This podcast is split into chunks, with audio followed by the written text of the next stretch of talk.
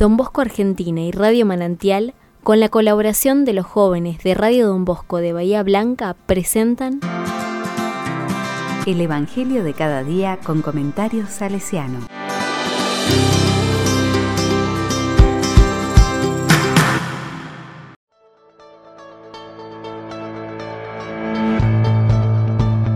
...2 de junio de 2022, jueves...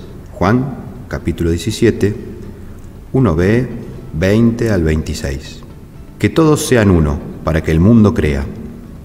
La palabra dice, a la hora de pasar de este mundo al Padre, Jesús levantó los ojos al cielo y oró diciendo, Padre Santo, no ruego solamente por ellos, sino también por los que gracias a su palabra creerán en mí. Que todos sean uno, como tú, Padre, estás en mí y yo en ti, que también ellos sean uno en nosotros, para que el mundo crea que tú me enviaste. Yo les he dado la gloria que tú me diste, para que sean uno, como nosotros somos uno, yo en ellos y tú en mí, para que sean perfectamente uno y el mundo conozca que tú me has enviado, y que los has amado a ellos como me amaste a mí. Padre, quiero que los que tú me diste estén conmigo donde yo esté para que contemplen la gloria que me has dado, porque ya me amabas antes de la creación del mundo.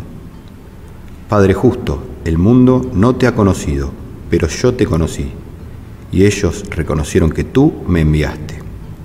Les di a conocer tu nombre y se los seguiré dando a conocer para que el amor con que tú me amaste esté en ellos y yo también esté en ellos.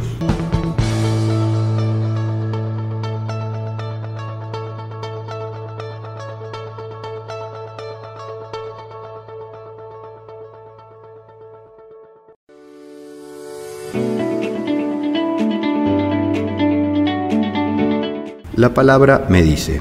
Esta oración es conocida como la oración sacerdotal, ya que Jesús intercede a su Padre por las personas de todos los tiempos que creerán en su nombre. Es también la oración ecuménica, de unidad de los cristianos por excelencia en donde pide concretamente que todos sean uno, para que el mundo crea. Así, la unidad es un don que proviene de lo alto. Las divisiones son obra del maligno y son el mayor antitestimonio que tenemos como iglesia. Por eso no, no debemos por eso no debemos dejar de pedir el don de la unidad que proviene del amor. Jesús concluye su oración diciendo, para que el amor con que tú me amaste esté en ellos, y yo también esté en ellos. Solo el amor es generador del perfecto vínculo de unidad con Dios y entre nosotros, sus queridos hijos.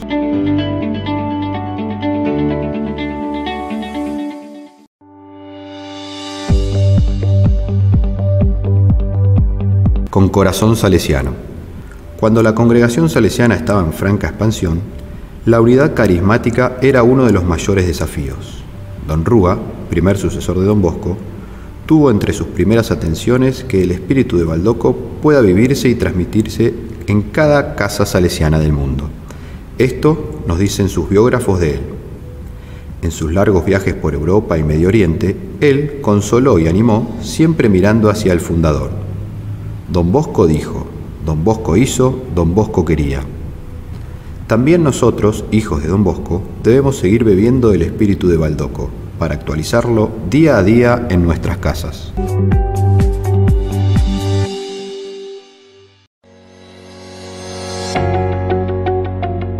A la palabra le digo, concédenos Señor el don de la unidad en nuestras familias, en nuestras comunidades, en nuestra iglesia, en nuestra sociedad. Ayúdanos con tu espíritu a desterrar toda división, toda violencia. Te pedimos especialmente por aquellos lugares donde se vive el drama de la guerra, para que encuentren caminos de paz y de reconciliación.